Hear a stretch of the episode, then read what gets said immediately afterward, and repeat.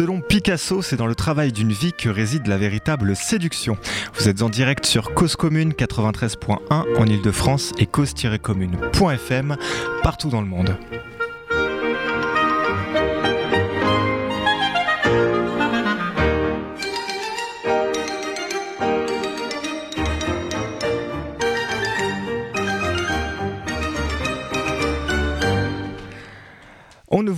Promettra pas de Big Bang ce soir. Si la création de l'univers présente encore de nombreux mystères, celle de la formation professionnelle, beaucoup moins. Et pourtant, c'est sur ces mots que Muriel Pénicaud, ministre du Travail, a annoncé sa déception de ne pas voir le labyrinthe de la formation professionnelle simplifié.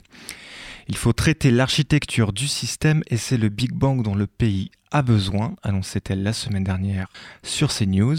Alors est-ce un Big Bang, un Big Bounce ou un Big Crunch? Fallait-il poser la question à Étienne Klein en direct sur notre antenne la semaine dernière? Chiche Madame la ministre, je vous prends au mot. J'ai donc décidé de remonter à l'origine de la création de l'univers, votre univers, l'univers de la formation professionnelle, et à l'origine, c'était Condorcet. Alors Condorcet disait Nous avons observé que l'instruction ne devait pas abandonner les individus au moment où ils sortent de l'école, qu'elle devait embrasser tous les âges et qu'il n'y en a aucun où il ne fut plus utile et possible d'apprendre. 1791 quand même. L'éducation populaire de Condorcet, c'est un outil d'émancipation sociale et d'égalité des citoyens. Mais alors pourquoi la formation est dite professionnelle Et pourquoi nous rattachons presque toujours la question de notre développement personnel à celle de notre employabilité et notre productivité? Prenons un petit peu de recul sur cet enjeu sociétal qui pèse sur la formation professionnelle en ce moment et qui va bouleverser notre rapport au travail dans les prochaines années. Pour répondre à toutes ces questions, j'accueille ce soir René Bagorski. René Bagorski, bonsoir. Bonsoir. Alors René, tu es président de l'AFREF, l'association française pour la réflexion et l'échange sur la formation. C'est bien mmh. cela? Et pour m'aider, comme chaque soir, euh, la fine équipe de Cause à effet. Alors elle scrute l'actualité avec un regard fin. Sandrine, bonsoir. Bonsoir. Elle n'a rien à nous dire ce soir, mais elle ne nous manquera pas de nous le faire savoir. Salut Laurence. Bonsoir. Et son école à lui, c'est l'école du travail. Salut Patrick. Salut, bonsoir à tous. Alors, euh, en ce moment, on parle beaucoup de, formation professionnelle depuis la semaine dernière, euh, puisque euh, les partenaires sociaux étaient invités à travailler sur cette question. Ils ont rendu leur rapport. Muriel Pénicaud n'était pas tout à fait satisfaite. Qu'est-ce qui s'est passé, René? Je pense qu'on est dans un, dans une période un peu particulière où on a un gouvernement qui a donné une feuille de route très structurée de négociations aux partenaires sociaux qui ont eu un nombre de séances assez importantes, une quinzaine je crois, pour aboutir à un texte. Et si, en regardant le texte et l'avoir lu attentivement, c'est à mon sens un texte qui manque de souffle. Effectivement, c'est deuxième, deuxième point, c'est un texte quand on lit chaque page sointe le corporatisme et le conservatisme. Ok, on va y revenir. Parce que de l'a dit comme ça, il va falloir qu'on creuse. Non, non, mais je t'en prie, continue. Qui donc qui le corporatisme et le conservatisme, et on, a plutôt l'impression que parce que les partenaires sociaux étaient sous injonction de négocier, ils ont mis en place un, un, système ou tenté en fait de mettre en place ou de préserver un système tel qu'il existait, qui n'est pas forcément le système le plus limpide et le plus simple à comprendre pour monsieur et madame tout le monde. Ok, donc concrètement, là, il y a eu un texte qui a été proposé par les partenaires sociaux, qui proposait, euh, qui faisait une proposition euh, sur euh, la formation professionnelle dans le but à ce qu'elle soit réformée par le gouvernement. Donc le gouvernement va s'appuyer sur ces propositions et les propositions sont présentées comme proposant de nombreux avantages pour les, pour les salariés. Je, si on cite Force ouvrière notamment et, et la CFDT, 15, si ma mémoire est bonne. Donc, qu'est-ce qu'il y a concrètement dans ce texte? Qu'est-ce qu'il raconte? Et, euh, et, où est-ce que le bas blesse finalement? Alors, on est sur un texte qui a différents niveaux parce qu'il a fallu en fait euh, revoir un peu un les financements de la formation professionnelle. Aujourd'hui, il y avait deux types de financements, ce qui provenait des entreprises et ce qui finançait euh, l'apprentissage. Il a été décidé de fusionner les, deux cotisations. Ça, c'est le premier point. Donc, le, deuxième point, c'est qu'il y a un gros sujet sur l'alternance, donc les contrats de professionnalisation et les contrats d'apprentissage à destination des jeunes avec une typologie de formation qui se fera en partie en centre de formation, en partie en entreprise, qui est aujourd'hui, qui devient un des, comment dire, un des moyens perçu comme étant le moyen le plus adapté pour l'insertion professionnelle des, euh, jeunes notamment et les gens les plus éloignés de l'emploi. Donc euh, un premier bloc qui est le, bloc de l'alternance, un, deuxième bloc qui est accompagner tout individu dans une démarche de formation, l'aider à construire son projet, et un troisième bloc qui est tous les droits qui sont attachés à un individu pour qu'il puisse les mobiliser et construire un peu son propre parcours professionnel. D'accord, donc là, en fait, l'idée, je me mets à la place des, auditeurs qui nous écoutent, on, euh, on, a quand même la possibilité, d'accéder à quelque chose qui nous paraissait complètement opaque jusqu'à présent. Je suis sûr qu'il y a un paquet de gens qui disent moi la formation professionnelle ça m'intéresse même pas parce que de toute manière je n'y comprends rien. Je suis pas sûr qu'ils en comprendront plus demain parce que le, il y a certes que 57 pages. Juste euh, par rapport à ce que tu disais, on est dans une situation où les partenaires sociaux ont un champ limité, en fait, un périmètre limité. Le texte qu'ils ont négocié ne s'appliquera dans un premier temps qu'aux entreprises qui sont adhérentes des organisations patronales, donc le MEDEF, la CGPME et l'UDP, si, euh, si elles sont toutes les trois euh, signataires ce qui veut dire que les autres entreprises, comme on ne sait pas qui est adhérent dans ce pays du MEDEF, de la euh, CPME et de l'UDP, on ne sait pas du tout à qui ce texte va s'appliquer. Donc il faudrait un deuxième temps, et ce que demandent les partenaires sociaux à la fin du texte, c'est que ce texte soit étendu, c'est-à-dire que c'est le gouvernement qui va décider de l'extension de ce texte. Et le gouvernement pourra déjà au niveau de l'extension choisir ce qu'il ce qui veut garder ou ne pas garder en fonction d'un certain nombre de critères qui seront les siens. Et donc déjà en disant ça, on se rend compte tout de suite que le texte des partenaires sociaux est dans un cadre, ce que j'appelle moi, de lien de subordination, puisque le périmètre d'application de leur accord est restreint à un, un périmètre relativement petit et que c'est l'État qui décidera ou non de l'étendre partout. Viendra un deuxième temps qui est la loi, et quand on regarde le texte des partenaires sociaux, il est écrit noir sur blanc à la fin, qui souhaitait que l'ensemble, l'intégralité du texte soit repris par la loi.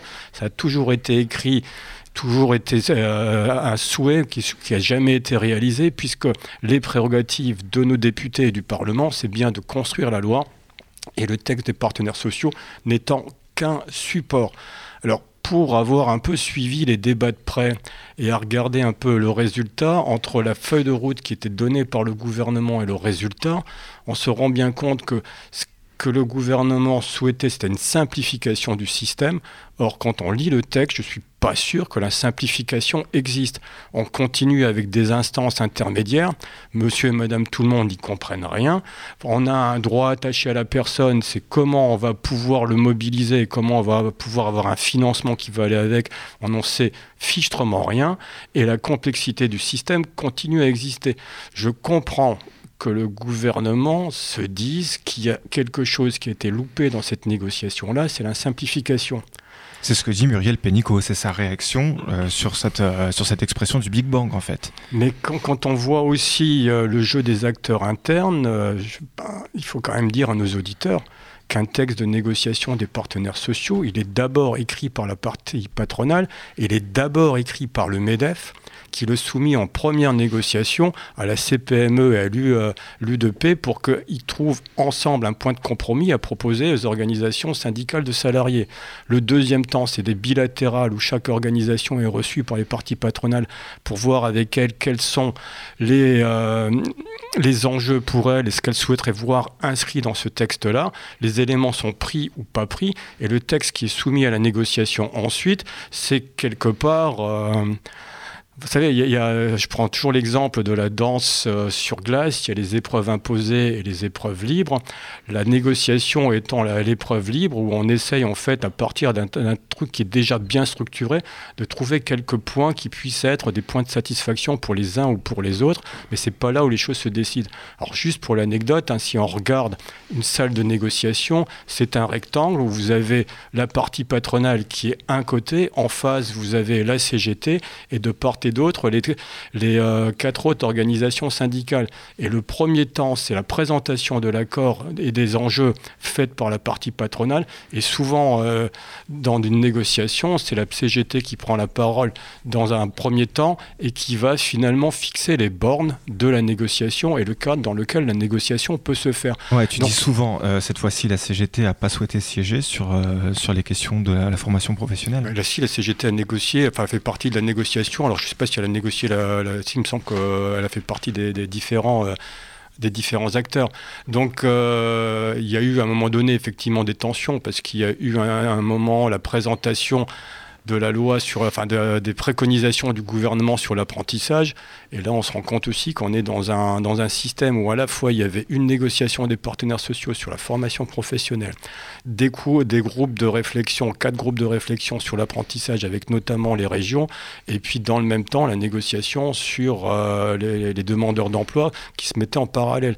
Tout ça, si on le regarde concrètement, c'est systémique et chacune des négociations-là fait partie d'un ensemble et cet ensemble-là doit être cohérent. Ok, d'accord. Donc du coup, concrètement, euh, il y a la table en carré, ils se retrouvaient dans les locaux du MEDEF le vendredi, c'est bien ça. Tu as le MEDEF d'un côté qui a la main sur le stylo, tu as la CGT en face qui fait une proposition. Ah, donc il ne fait pas une proposition, mais sur le regard de, ce que la proposition du MEDEF Non, ce qu'il y a, c'est qu'on, c'est la, négociation elle-même, c'est à un moment donné un, temps de, un, temps de, comment dire, euh, de comment non pas de, choses un peu factuelles, mais qui sont un peu les mêmes, traditionnelles, où, les, où le jeu des acteurs, c'est un jeu d'acteurs connus. C'est-à-dire que c'est, euh, le texte a été présenté, Ensuite, il y a les prises de position des différentes organisations syndicales sur le texte et ils vont commencer à dire ce qui leur convient, ce qui leur convient pas, ce qu'elles voudraient voir amélioré dans, dans, ce texte-là.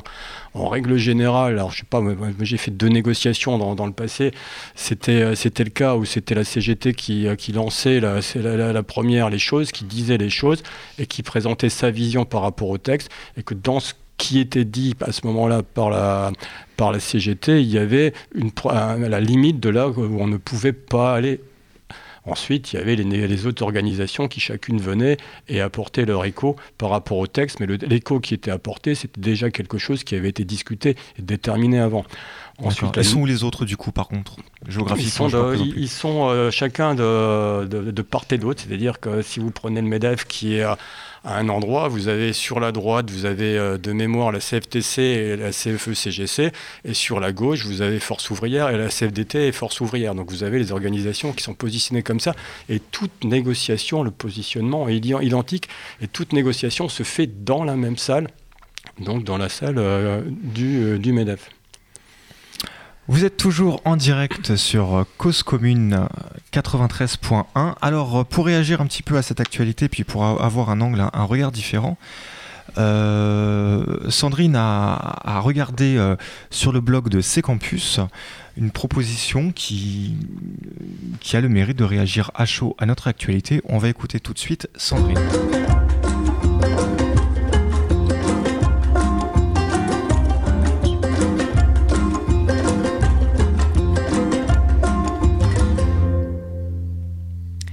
Donc vous l'avez compris, avec cette belle introduction du sujet, une énième réforme de la formation professionnelle se prépare pour le printemps 2018.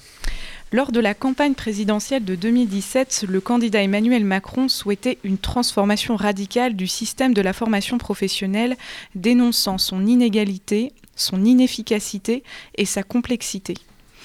Il expliquait, en ces termes.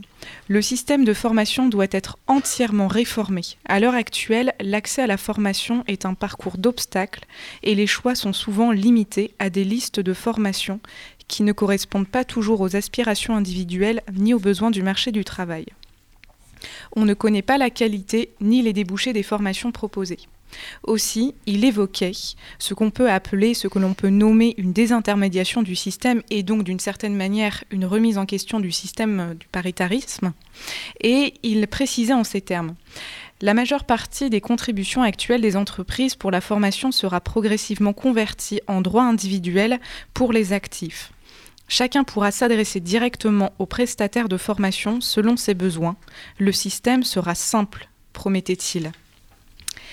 Nous l'avons un petit peu vu la semaine dernière dans les médias et nous l'avons rappelé en introduction, les partenaires sociaux sont parvenus à un accord quasi définitif suite à de nombreuses réunions, de nombreuses négociations. Euh, parmi les propositions les plus notables, on note une augmentation de l'abondement du CPF euh, à 35 heures au lieu de 24 heures par an, on note aussi la suppression des listes recensant les formations éligibles au CPF et l'absorption du CIF par le CPF. Comme le disait tout à l'heure Stéphane, euh, la ministre du Travail, Muriel Pénicaud, si elle a relevé une véritable avancée pour les droits des salariés, elle regrette qu'aucune proposition n'ait été faite pour simplifier le système. Le projet étant maintenant entre les mains de l'exécutif, nous devrions bientôt pouvoir prendre la mesure du Big Bang dont le pays aurait besoin.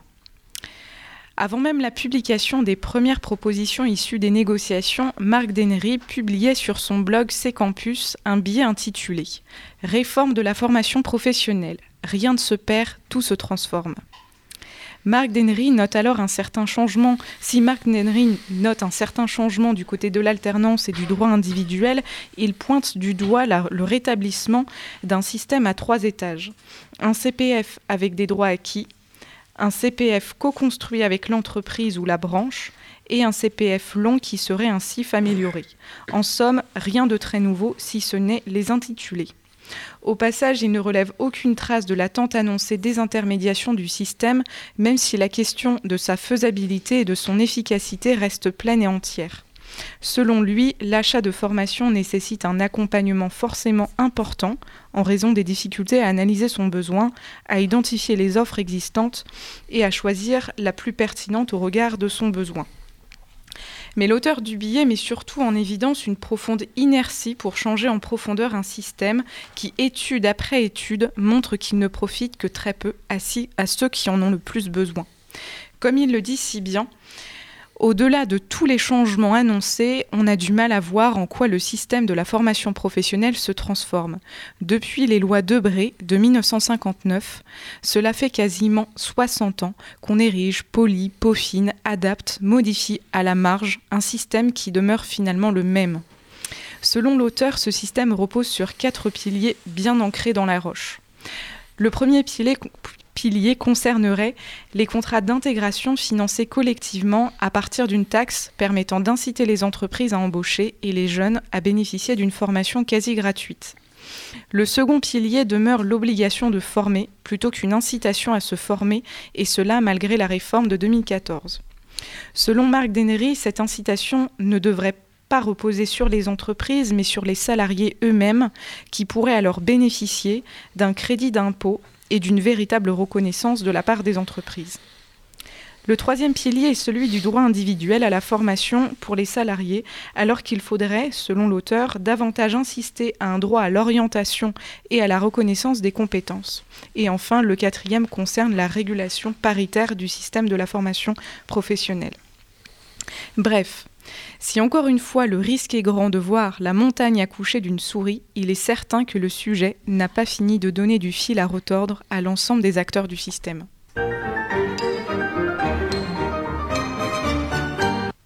Une exonération. Ouh la vache, j'ai coupé un petit peu sauvagement la, virgule. Alors maintenant c'est pro, on a des jingles, mais enfin on, se rôde quand même un petit peu. Euh, alors dans ces quatre propositions, il y a des choses qui sont très fortes. Euh, il y a des choses aussi sur lesquelles tu voulais réagir, euh, René, parce qu'on en discutait tout à l'heure un petit peu avant l'émission. Alors, exonération d'impôts. Euh, Marc Denry a, le mérite de, faire un certain nombre de propositions. Je ne suis pas d'accord quand il dit que le système, ou quand c'est toi qui le dis, Sandrine, que le système depuis 59 n'a pas bougé.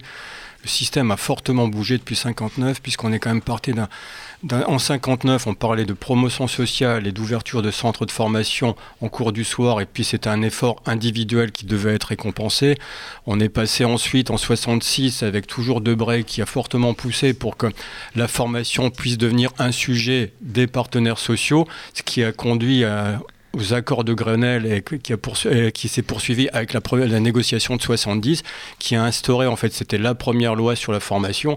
Et cette, euh, première loi sur la formation, euh, en 71, il y avait deux clés d'entrée. C'était la compétitivité des entreprises et puis euh, l'émancipation et la promotion sociale, avec une cotisation unique de 0,80% de la masse salariale à l'époque, deux clés d'entrée, répondre aux besoins de compétences de l'entreprise et puis permettre à des individus de se former comme ils avaient envie de se former sur les sujets euh, qu'ils souhaitaient.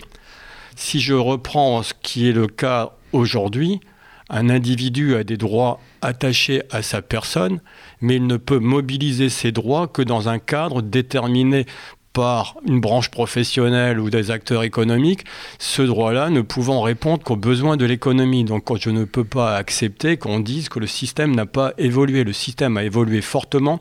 On est passé d'une logique qui était finalement une logique d'éducation permanente à une logique de formation professionnelle tout au long de la vie. Les employeurs, considérant que l'argent de la formation était la leur, c'était une forme d'investissement, qu'il fallait un retour sur investissement.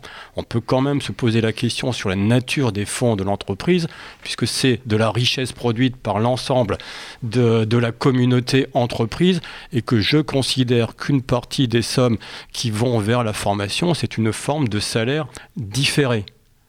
Et à partir du moment où on considère les choses comme ça, le salarié, l'individu, la personne devrait pouvoir bénéficier d'un droit effectif, mais que ce droit soit finançable pour des formations qui ne soient pas uniquement des formations répondant aux besoins de l'économie, qui lui permettent aussi à lui, en tant qu'acteur social, en tant que citoyen, de pouvoir tout au long de sa vie accéder à un certain niveau de connaissances et de compétences qui lui permettent demain de faire autre chose de sa vie que d'être simplement un acteur économique. C'est peut-être ce que permettait le, le CIF. Enfin, je dis ce qui permettait je suis déjà dans, demain quand je dis ça, mais. Mais tu, le, CIF, euh, là, c'est aussi intéressant de voir en fait la négociation. Jusqu'en 2003, le CIF était perçu comme étant un moyen d'éducation permanente. En 2000, dans la, avant la négociation de 2003, la partie patronale propose un droit individuel à la formation, ce qu'on va appeler le DIF, et veut supprimer le compte individuel à la formation, considérant qu'il fallait arrêter de financer des formations macramées. C'est ce qui était dit et répété à l'époque. À partir du moment où il y a un front d'opposition qui se met en place des organisations syndicales pour maintenir le, le congé individuel de formation, il est maintenu, mais sa finalité n'est plus du tout la même puisqu'on a sur une finalité, si vous regardez le texte, c'est de la formation professionnelle tout au long de la vie. Et donc, du coup, ce droit est déjà limité, sera limité aux priorités déterminées par des branches, par des territoires, etc. Donc là, on est bien dans une situation d'évolution forte où la partie euh, patronale, si on euh, retrouve finalement l'argent qu'elle veut considérer comme étant le sien. Dans, euh, on a eu l'occasion d'en discuter, j'ai fait une tribune euh, qui a contribué un peu au débat sur la place du CPF, dont le titre était... Euh, je proposais carrément, mais soyons fous, 900 hein, heures de, de CPF dès l'entrée sur le marché du travail. Partons du principe qu'il y avait 150 heures sur 7 ans. A priori, on travaille 42 ans. 42 ans est un multiple de 7, j'ai fait 150 multiplié par 6 et j'arrivais à 900 heures euh, la proposition que je faisais à ce moment-là, c'était de dire que ces 900 heures-là devaient être divisées en deux parties. Sandrine a parlé de l'évolution du, euh, CPF dans le texte avec deux clés d'entrée, une, une co-construction avec l'employeur et finalement ce que propose le texte, de le mettre à disposition sur la transition professionnelle. Moi, je proposais pas de la transition professionnelle, je proposais de la co-construction avec l'employeur et je suis totalement d'accord que cet aspect-là est important. Mais le deuxième aspect, c'était de revenir sur la logique d'éducation permanente, c'est de dire qu'un individu devait pouvoir mobiliser la moitié de ses heures de CPF sur des formations qui étaient des formations de son choix, et que, y compris quand c'était des formations de son choix, c'était à ce moment-là non pas la caisse, la mutualisation qui faisait le financement, mais il pouvait contribuer au financement. Et donc, Marc Denry n'était pas le seul à dire ou à imaginer que dans ce cas de figure-là, je proposais que les, les, sommes qui étaient dépensées par un individu pour la formation devaient être déduites fiscalement. On donne de l'argent pour les associations et c'est déduit fiscalement. Quand on paye pour la formation, il n'y a pas de déduction fiscale. Or, si je prends le préambule de la, Répu, de la 5 République, qui, de la Constitution, de la Constitution pardon, et ce préambule-là, il est sur, euh, il parle d'un certain nombre de droits. Et il parle notamment de droits sociaux. Alors dans les droits sociaux, on a euh, le droit de grève et le droit de créer des organisations syndicales aussi. Mais il y a aussi j'ai du mal à voir, manque de lumière. Il y a aussi ce qu'on appelle des droits à prestation de la part de la collectivité, dits droits de créance. Et dans ces droits de créance, en fait, il y a le droit à obtenir un emploi, le droit à la santé, le droit à la sécurité matérielle, le droit au repos et au loisir, le droit à l'instruction et le droit à la formation professionnelle et à la culture. Donc la formation est déjà professionnelle à cette époque à la, à la Oui, mais il, y rajoutait à la formation professionnelle et à la culture. Or, aujourd'hui, si on regarde le texte, et ce qu'a dit Sandrine tout à l'heure le montre bien, on ne parle plus que de formation professionnelle. On ne parle plus de formation à la culture. La proposition que je faisais de l'utilisation du CPF, c'était bien d'avoir une partie des droits attachés à la personne qui puisse être utilisée justement à cette notion de droit à la culture. Mais là, actuellement, si je veux faire une formation avec mes heures de compte personnel formation euh, à la guitare ou euh, dompteur d'ours, je suis passionné par le domptage d'ours, là, je peux le faire maintenant? Alors, euh, a priori, non, puisque aujourd'hui, il y a un système de liste qui sont déterminés par les partenaires sociaux à différents niveaux. Je vous fais grâce du détail parce que c'est assez compliqué à, comprendre. Et si la formation de dresseur d'ours n'est pas inscrite dans une de ces listes-là, c'est pas possible de euh, mobiliser son compte personnel. Alors j'ai dans dans, dans ce que j'ai écrit déjà au mois d'octobre, j'ai demandé la suppression de ces fameuses listes, considérant que c'était une ineptie et un frein à l'utilisation. Mais en fait, là, les partenaires sociaux se sont beaucoup inspirés de toi, parce qu'il y a une augmentation des heures de CPF, une augmentation des heures que l'on peut cotiser par année.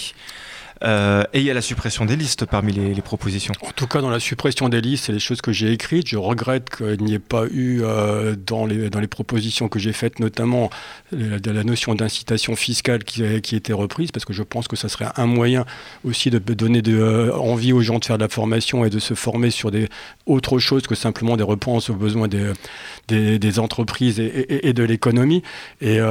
Dans, les propositions que je fais, je regrette, mais les 900 heures n'ont pas été reprises. Mais par contre, euh, euh, Sandrine parlait de 35 heures.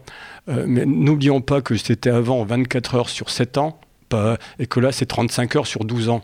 Alors pour les, les, plus bas niveaux, ceux qui ont le CAP ou BEP, c'est pas 35 heures, je crois que c'est 55 heures de, de, mémoire qui sont proposées. Mais on est aussi sur une période de 12 ans, et on est là aussi, j'aimerais bien savoir demain comment quelqu'un peut mobiliser ses heures avec quel accompagnement et dans quel cadre Est-ce que le cadre restera toujours un cadre économique? Si ça reste uniquement qu'un cadre économique, je pense qu'on aura loupé quelque chose. La formation, je le répète, ne doit pas être uniquement qu'une formation professionnelle. Elle doit être aussi un moyen d'accès à la culture et un moyen d'émancipation sociale.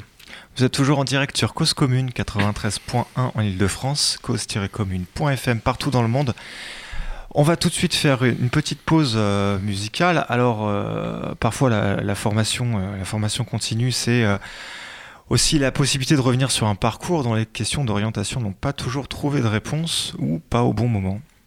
Alors, solo, tête sous l'eau, je me suis dit, c'est le moment, Melfire.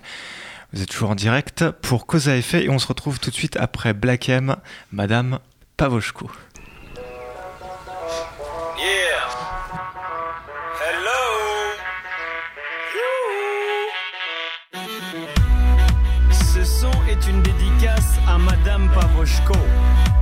Vous vous souvenez?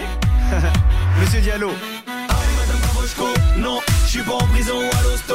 Non, je fais des hits, Madame Pavoshko. Et vos gosses me kiffent, Madame Pavoshko. Oui, oui, oui, oui, Madame Pavoshko. J'ai toujours autant d'inspi, Madame Pavoshko. C'est pour mes gars, so oui, Madame Pavoshko. Si vous voulez, on se tweet, Madame Pavoshko. Et ça fait sous je me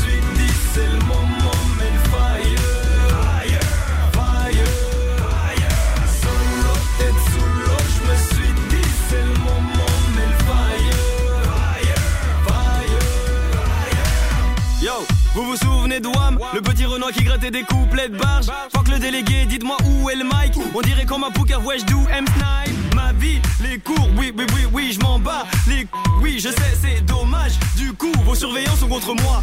Moi, moi. Ah, Allez, madame Pavoshko, non, je suis pas en prison à l'hosto. Non, je fais des hits, madame Pavoshko. Et vos gosses me kiffent, madame Pavoshko. Oui, oui, oui, oui, J'ai toujours autant d'inspi, madame Pavoshko. C'est pour mes gars sous weed, madame Pavoshko. Si vous voulez, on se tweet, madame Pavoshko.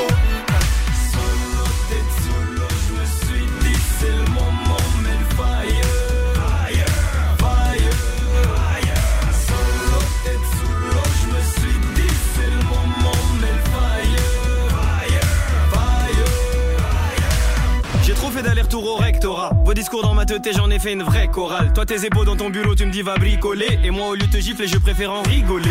Dès que nos regards se croisent, hop, adrénaline. Oui, je sais, j'ai pas calculé le prof de mathématiques. J'ai analysé un de ces fameux couplets qui kickait. Oui, je sais, madame, le rap a failli gâter ma vie. Oh, madame Pavoshko, non, je suis pas en prison à l'hosto. Non, je fais des hits, madame Pavoshko. Et vos gosses me kiffent, madame Pavoshko. Oui, oui, oui, oui, Pavoshko. J'ai toujours autant d'inspi, madame Pavoshko. C'est pour mes gars sous weed, madame Pavoshko. Si vous voulez, on se tweet, madame Pavoshko.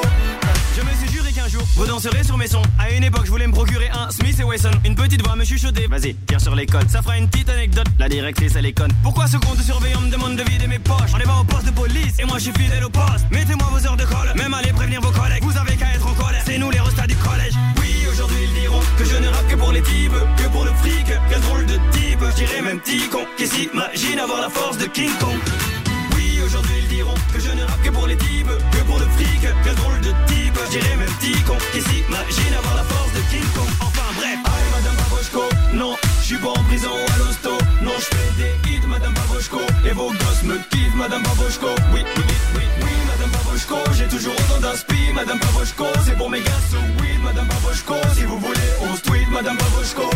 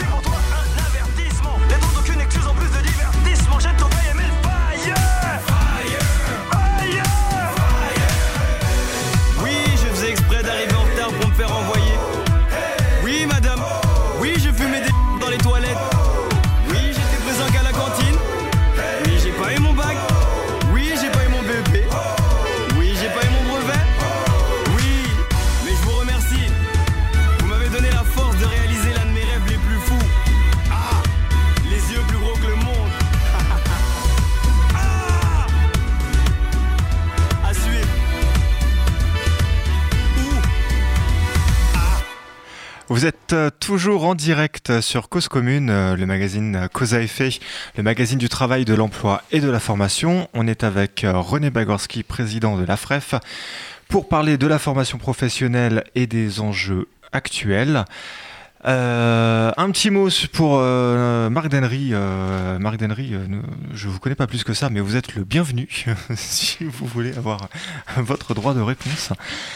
Euh, et euh, avant, avant de faire la, coupure musicale, alors on est parti sur un sujet qui était peut-être un petit peu technique euh, pour nos auditeurs et j'avais envie de revenir là-dessus. C'est cette histoire de CPF et de liste. Alors, bon, personne autour de cette table est mieux placé que René pour, pour nous expliquer tout ça. Mais donc, en gros, il y a un compte personnel formation qui est une sorte de quota d'heures, une cotisation d'heures qui est basée sur le temps que l'on travaille au cours de l'année que l'on accumule et que l'on peut dépenser en formation avec un plafond. Selon si on est chez Uniformation, on a 40 euros de l'heure, avec un certain nombre d'heures maximum, euh, auquel il y a 50 euros de l'heure, etc. etc. C'est à peu près comme ça que ça fonctionne. C'est à peu près comme tu dis. Donc, euh, J'essaie de non, vulgariser je- non, non, un mais, maximum. euh, Mais Peut-être, peut-être euh, le, le compte personnel formation, c'est un droit pour tous les actifs de 15 à 65 ans. Pourquoi 15 ans? Parce qu'il y a de- du préapprentissage qui est possible et donc c'est toute personne qui est en âge de travailler qui a- ouvre un compte personnel formation. Le paradoxe, c'est que toutes les personnes en âge de travailler n'ont pas des heures de euh, CPF qui leur sont accréditées tous les ans. Il faut être salarié pour bénéficier de, des fameuses heures dont tu parles. Donc déjà, quand tu es chômeur ou quand tu es un jeune qui veut accéder au monde de l'emploi, les choses n'existaient pas. on est en train de réfléchir, et le système est en train de réfléchir, comment on peut doter à un moment donné certaines personnes d'un certain nombre d'heures pour pouvoir avoir accès à un certain type de certaines formations. Tu parlais tout à l'heure des listes. Les listes, en, fait, euh, on a en, France ce qu'on appelle un répertoire national des certifications professionnelles. Dans ce répertoire national des certifications professionnelles, il y a les diplômes de l'éducation nationale, il y a les titres professionnels euh, produits par les différents ministères, travail, justice, agriculture, jeunesse et sport, etc. Et puis il y a ce qu'on appelle des certificats de qualification professionnelle que certaines branches professionnelles ont construit, qu'on peut retrouver dans ce répertoire national des certifications. Très bien. Déjà, je te félicite parce qu'il y a cinq acronymes qui viennent de passer et tu les as pas prononcés en acronyme. Donc déjà, ah, ça c'est formidable. Réfléchis, réfléchis. ouais. et euh, donc, euh, ça c'est la première chose. La deuxième chose, pour être inscrit sur une liste, il faut, première condition, être inscrit au répertoire national des certifications. Deuxième condition, c'est que les partenaires sociaux au niveau interprofessionnel ou au niveau d'une branche décident de prendre ces certifications-là, de les inscrire sur leur liste. Pourquoi ils vont les inscrire sur leur liste? Parce qu'en fait, ça fait partie des priorités de la branche, notamment sur l'évolution sectorielle, etc. Donc ils vont dire que tous les salariés de la branche, il serait bien qu'ils aient ça. Et donc on dit, si un salarié de la métallurgie veut utiliser son compte personnel formation, il va d'abord regarder la liste de la branche. Et si c'est inscrit sur la liste de la branche, si c'est inscrit sur la liste de la branche, il peut effectivement euh, il joue avec les micros, là, donc un micro à droite, micro à gauche, micro en face. Ouais. on, micro, je vois rien, plus la lumière dans les yeux, c'est super. Donc ils vont, euh, ils vont euh, dire, euh, ils vont regarder en fait cette fameuse liste-là, et sur cette liste-là, ils vous pourront mobiliser leurs droits. Éventuellement, si ce n'est pas sur la liste euh, de la branche, ils peuvent aller voir sur la liste nationale interprofessionnelle pour pouvoir en bénéficier. Et déjà là, je suis en train de perdre la moitié des auditeurs qui se disent tiens, j'ai un droit et je voudrais le mobiliser, mais à qui je m'adresse? Déjà. déjà, alors, euh, déjà. déjà, on est à peu près 20 millions d'actifs et normalement tous les 20 millions d'actifs auraient dû en fait ouvrir un compte parce qu'on a un compte, c'est comme à la banque. C'est sur le un site de la Caisse des dépôts, c'est mon, mon compte.gouv.fr si vous voulez y aller et voilà, vous vous inscrivez. Mon compte formation. Mon point .fr, tu as raison Stéphane. Donc on a un truc, on s'inscrit, puis d'un seul coup il y a des questions barbares. C'est quel est le code NAF de votre entreprise? Quel est le tout, le monde le connaît pas. Comment ça, tu connais pas le code NAF de ton entreprise Ça va pas du tout. Donc euh, voilà, c'est les, les, gens ils mettent pas du leur non plus. Hein. Non mais ils exagèrent quand même parce que c'est vachement facile quand même comme bah, truc. Euh, tu lis ta fiche de paye, c'est marqué. marqué dessus. non, mais attends, faut quand même. Non, non, non au-delà de la boutade, donc vous voyez bien que c'est un système qui est extrêmement compliqué. Et si on n'est pas accompagné, c'est euh, alors, alors déjà si on arrive après, après on va faire une formation. Alors il y a des mots clés.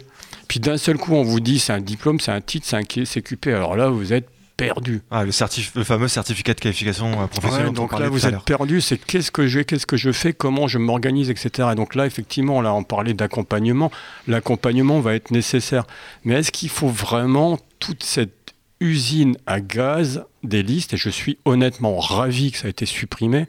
Parce que ça devenait ces listes-là. Alors, si j'ai le bout de la chaîne, il y a les organismes de formation ça a complètement déconstruit le, système, enfin les organismes de formation qui étaient perdus aussi par rapport à cette réalité-là. Certains ont construit des niches, D'autres ont disparu, parce que c'est la réalité aussi, un certain nombre d'organismes de formation qui ont disparu.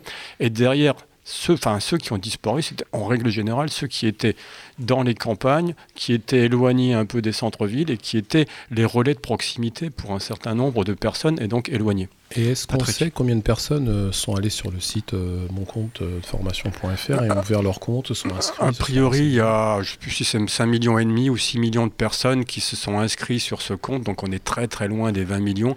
Et si on regarde l'utilisation du, euh, du compte personnel formation, dans, les- dans le top 10, vous avez euh, l'anglais, l'allemand, le- l'espagnol, etc. Donc vous avez les langues qui sont massivement utilisées. Ensuite, vous avez des trucs un peu spécifiques comme le CACES, hein, c'est quand les petits chariots là, pour euh, transporter les machins, etc. Mais on se rend compte que sur 14 000 certifications inscrites au répertoire national des certifications, il y en a 300 qui ont vraiment été mobilisés sur, pour, pour un- avec un compte personnel formation. Sandrine. Mais du coup, si les listes sont supprimées, est-ce que ça veut dire que, euh, quel que soit mon statut, quelle que soit ma région, quelle que soit la branche professionnelle à laquelle j'appartiens, est-ce que je peux euh, créer un dossier CPF pour n'importe quelle formation? Moi, je veux être dompteur d'ours dans la Creuse. Encore? Voilà. Ouais, Il est dans la. Creuse. Mais Dans les Pyrénées, j'aurais compris, mais dans la Creuse, il n'y a pas d'ours, il faut arrêter. Justement, j'ai besoin Enfin, d'une S'il y en avait, ils vont partir maintenant. Non, mais c'est incroyable. Des ours partout maintenant. Déjà que les Pyrénéens, ils ont peur. Euh, la- question est bonne, Sandrine, parce que c'est- aujourd'hui, c'est sur l'intermédiation, c'est qui sont les acteurs intermédiaires, parce que là, on avait quand même un rôle euh, des OPCA qui, qui finançaient le CPF, puisque chaque OPCA, en fonction de son euh, organisme paritaire, collecteur, agréé, euh, en fonction de son périmètre, avait un certain nombre de- d'entreprises et un certain nombre de, de- une, enveloppe financière qui lui permettait de, de- de financer les choses. Demain, s'il n'y a plus de liste et si les OPCA, en fait, euh, dans leurs prérogatives, perdent la gestion du CPF, euh, il reste une grande interrogation. Il était question, fut un temps, et je vais redire ce que j'ai dit, moi je pensais que en, fait, notamment pour la collecte des fonds de la formation devait se faire par une structure unique, centralisée, alors URSAF ou autre, et que notamment concernant le compte personnel formation, c'est un peu comme la sécurité sociale, hein. vous avez un régime général et quand vous êtes, euh, vous êtes malade, il y a le régime général qui vous rembourse, vous avez votre CPF, vous utilisez votre CPF, vous vous adressez au régime général, le truc centralisé qui va vous permettre de, réaliser votre objectif. L'argent qui manque peut pouvant être abondé en fonction des circonstances par une entreprise, par vous-même ou par euh, Pierre, Paul, Jacques ou l'ours euh, que vous allez dompter. Mais voilà. Donc on, on a aujourd'hui un système qui demande à être revu, qui demande à être simplifié. Et je pense que, y compris l'histoire des OPCA, enfin, déjà les employeurs savent pas forcément quel est leur OPCA de référence, notamment les petites entreprises. Alors imaginez un salarié, il ne sait pas du tout à quel organisme paritaire collecteur agréé cotise son, euh, son, euh, son entreprise. Ouais, ni Et même il que sait ça pas ce que existe. c'est. Il sait même pas ce que c'est, ouais, c'est un truc. que ça euh, existe, que ça, voilà. En fait, l'idée donc euh, de ce fameux OPCA, c'est celui qui prend euh, l'argent, une partie de, de la masse salariale des entreprises pour le redistribuer à la formation. Entre autres, il y a des missions de conseil également. Mais il a des missions de conseil. Je- Honnêtement, si on regarde euh, le rôle des OPCA, euh, leur rôle de conseil et d'accompagnement des entreprises, notamment des plus petites, c'est un rôle qui est extrêmement pertinent. Est-ce qu'ils doivent être des gestionnaires des fonds de la formation professionnelle? Moi, c'est euh, pour en avoir été un acteur du système et avoir participé, je suis pas sûr que le paritarisme soit le meilleur, euh, le- la meilleure réponse à une gestion des fonds de la formation professionnelle. Je vais encore me faire des amis. Alors pendant que Laurence a, a sa, sa- sa question qui, lui brûle, que- surtout garde-la bien, euh, il y, a- il y a un petit point qu'on a passé très rapidement, c'est ce métier de l'évolution professionnelle. Du conseil en- évolution professionnelle. Euh, parce que là, on est en train de dire qu'on supprime les listes dans le cadre de, de, euh, de, de la, la- la réforme qui va, qui va se préparer. Euh, en même temps, il y a un métier qui est en train d'être travaillé, peaufiné, défini pour aider justement, pour faire ce conseil euh, dont les gens ont besoin pour accéder à la formation, puisque comme on, dit, ils n'y comprennent rien. Donc il y a, quand même de grosses évolutions qui vont dans, le sens de ce qu'on raconte depuis tout à l'heure. Le conseil en évolution professionnelle existe depuis euh, 2014. hein. Depuis 2014, ce conseil en évolution professionnelle a été donné à cinq opérateurs. D'un côté, il y a les fonds GESIF, qui sont les fonds de gestion du, euh, congé individuel de formation, qui, euh, euh, le- le CIF, qui était un premier opérateur de conseil en évolution professionnelle, donc c'était pour les salariés. Il y a, il y a l'APEC, euh, l'association pour l'emploi des cadres, et donc qui était destinée aux cadres. Il y a ce quelque chose qu'on appelle Cap Emploi à destination des, deux- des, euh, des travailleurs handicapés. Il y a le pôle emploi, et puis il y a les missions locales qui étaient déjà des opérateurs du Conseil en évolution professionnelle. Mission locale également pour les demandeurs d'emploi pour les moins de 25 ans. Pour les, pour les moins de 25 ans. Et donc, on était dans un système au départ où le conseil en évaluation professionnelle devait être, en fait, pour toutes les, tous les individus, quel que soit le statut.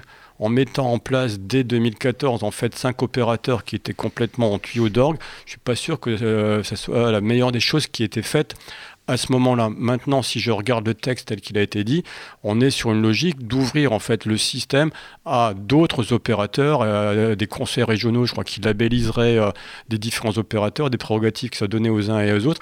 Et on est de fait en train de construire un marché. Moi, je pense que le conseil en évolution professionnelle, c'est une mission de service public. Et étant une mission de service public, ça doit être une structure qui est, clairement identifiée, à qui on donne des missions de service public, qui pourrait créer un endroit qu'on pourrait appeler un tiers-lieu. Et dans ce tiers-lieu-là euh, viendraient les personnes et trouveraient à disposition un accompagnement, mais pas uniquement un accompagnement dans leur parcours professionnel, mais y compris un accompagnement dans leur parcours social, parce qu'il y a un certain nombre de personnes qui ne peuvent pas accéder à la formation parce que, par exemple, ils n'ont pas de permis de conduire, qu'ils habitent dans la Creuse et que l'ours n'arrête pas de, dé- de dénaturer en fait les routes et qu'ils n'arrivent plus à passer, et qu'on on- on est dans, des, on est dans des situations à un moment donné un peu ubuesques.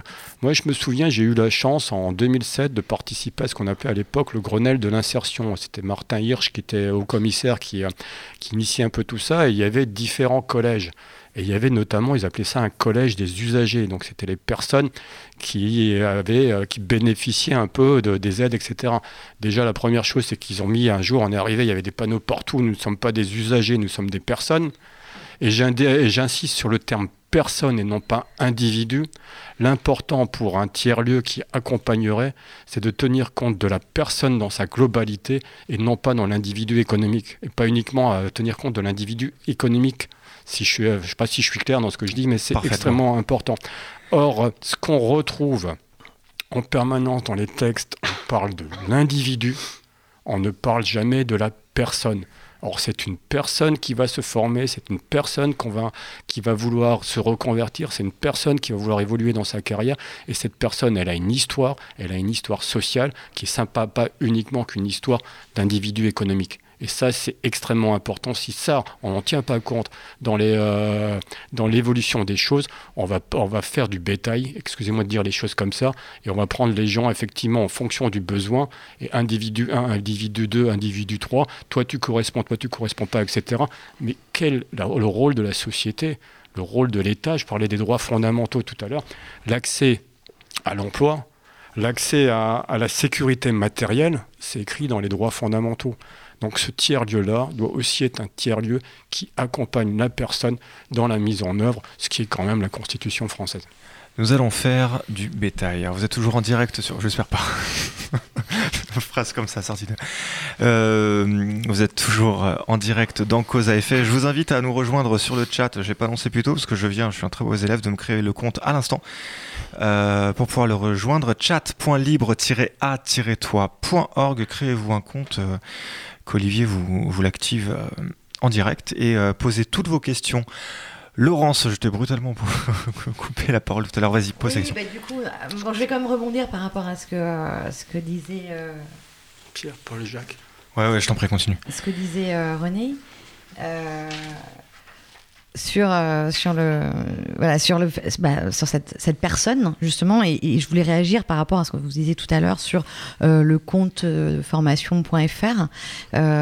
Voilà, du coup, personne n'arrive à se mettre dans la peau de ces personnes. Je veux dire, moi, ma question, c'est comment on en arrive là quand, quand on arrive sur le site de compte formation.fr, hop, deuxième page, CONAF, c'est sur le. Comment ça se fait qu'on en arrive là? Il y a des gens là qui se disent tiens, on va faire, euh, on va faire dès la deux- deuxième page, on va leur demander le code NAF, comme ça ils seront perdus et ils n'y arriveront pas. Je veux dire, euh, pourquoi on en arrive à, à- à complexifier à ce point euh, un système qui devrait être simple au lieu de se mettre dans la peau de, de ces personnes-là qui doivent se former? Dans la peau de John Malkovich, c'est ça. S'il veut se former, oui. Ouais, ouais, non, mais si on regarde un peu les, euh, on est tous, on est tous pareils. C'est-à-dire que quand on discute, on, on est dans notre périmètre à nous, et on est persuadé que notre périmètre à nous, c'est le périmètre de tout le monde et que tout le monde comprend ce qu'on raconte. Déjà, je suis pas sûr que tout le monde comprend ce que je raconte aujourd'hui parce qu'on n'a pas les mêmes référents. Moi, mon histoire, c'est pas l'histoire de Stéphane, c'est pas la vôtre. C'est à un moment donné, c'est chacun avec ce qu'il est qui vient et qui apporte quelque chose. Donc, quand on construit, et je pense que si vous regardez tous les sites internet, on les construit en fonction de ce qu'on est. Et on les Mm. construit euh, et on oublie souvent à qui on s'adresse. Et donc là, on a regardé en fait ce qui était la logique du système, qui étaient, les éléments du système, et on a dit code NAF, comme ma- machin, tout le monde doit savoir ce que c'est. Mais non, tout le monde ne sait pas ce que c'est. Moi, j'ai Mhm. attendu longtemps de savoir ce que c'était un code NAF, un machin. Il a fallu que, que je négocie des trucs et que je me fasse Ah oui Puis après, je suis allé me renseigner pour savoir. Donc, on a besoin d'un système qui soit, vous parliez de, des, comment on le Les m'a- intermédiations. des intermédiations, euh, effectivement, mais attention. Moi, je sais, je sais pas s'il y a des membres du cabinet qui nous écoutent ce soir, mais il y a quelques geeks. Et d'imaginer, euh, c'est pour ça que je faisais le parallèle avec le Grenelle de l'insertion là tout à l'heure. Ouais. Grenelle de l'insertion, par exemple, euh, quelqu'un m'avait frappé, a dit moi quand je viens maintenant euh, au pôle emploi, il n'y a plus personne qui m'accueille, on me dit il y a un ordinateur, vous avez l'ordinateur est à disposition, et si vous avez besoin, venez me demander. Sauf que la personne nous dit, bah, moi je sais pas mon service, mais je vais servir, mais je n'ose pas aller demander. Donc si on parle de dématérialisation et que demain on, fait une jolie application, euh, qui c'est une application FPC, ou j'en sais fichtrement rien le nom qu'on va lui donner, qui aurait sur ce- cette application l'ensemble de l'offre de formation et tous mes droits, est-ce que pour autant je serais capable en fait de m'en servir et de l'utiliser? Parce que déjà, on parlait des listes tout à l'heure, je veux faire une formation. Moi, je, euh, depuis que je suis gamin, on parle de diplôme. Et puis d'un seul coup, on me dit, il y a des titres, il y a des CQP. C'est bien pour toi d'aller faire un CQP. Et puis alors, j'en rajoute, hein, parce que maintenant, euh, dans les, di- diplômes, parce y a pour un, diplôme ou un titre ou un CQP, il y a ce qu'on appelle un référentiel. Et le référentiel, on va le découper en blocs de compétences. Et je peux me positionner, utiliser mes droits sur le bloc de compétences. Fichte de un bloc de compétences. Mais qu'est-ce que c'est un bloc de compétences? Ah bah là, du coup, maintenant. non, non, mais c'est un truc qui a un certain nombre de compétences qui doivent en fait me permettre de réaliser une ou plusieurs activités. Fichtre. Et alors, c'est quoi une activité? Qu'est-ce que ça m'apporte dans ma vie à moi après? Et donc, moi, j'ai mon application, euh, j'ai 14 000 certifications, donc diplôme, titre, CQP sur l'application. Je veux faire demain un dompteur d'ours. Déjà, faut, euh, je tape quoi? Je tape dompteur, je tape ours. C'est quoi le mot-clé? Qu'est-ce que je vais trouver comme résultat? Et une fois que j'ai un résultat dompteur, mais ça peut être dompteur d'escargot, mais j'ai pas volé des... Et c'est à un moment donné, c'est un CQP ou c'est un diplôme ou c'est un titre. Qu'est-ce que je vais choisir? Et puis on me dit, vous avez euh, 400, je sais plus, 35 heures multipliées par ce qui fait 400 sur une période de 12 ans. Je peux les prendre. Combien ça coûte la formation? J'en sais rien. Est-ce qu'il y a des tarifs? Et puis alors là, le grand bonheur, hein, vous le disiez tout à l'heure, tu disais Stéphane, c'est qu'est-ce que c'est vraiment le coût d'une formation? Parce que quand euh, tu parlais euh, d'un OPCA qui, euh, prenait à 15 euros et l'autre OPCA qui peut financer à 60 euros la même formation, c'est euh, où va l'argent? Alors, est-ce qu'il va. euh, Donc, il y a une partie pour les frais pédagogiques, euh, le formateur, les frais de déplacement. Donc, euh, concrètement, ça, ça se déplace comment? Éventuellement de la rémunération de, de- de la personne. Mais euh, oui, mais moi, je me souviens, il y a très longtemps, euh, avant l'euro, euh, il y avait euh, 60 euros, 60 francs de l'heure de formation. Et pour les, le- les, les contrats de professionnalisation, aujourd'hui, c'est 9,15 euros. 9,15 euros, c'est les 60 francs de l'époque. Donc 18 ans après, le prix n'a pas changé. Un jour, quelqu'un m'a dit, mais tu te rends compte, c'est le même prix qu'avant. Je dis, mais tu te rends compte qu'à 60 francs de l'heure, il y a 18 ans, tu t'en mettais plein les poches.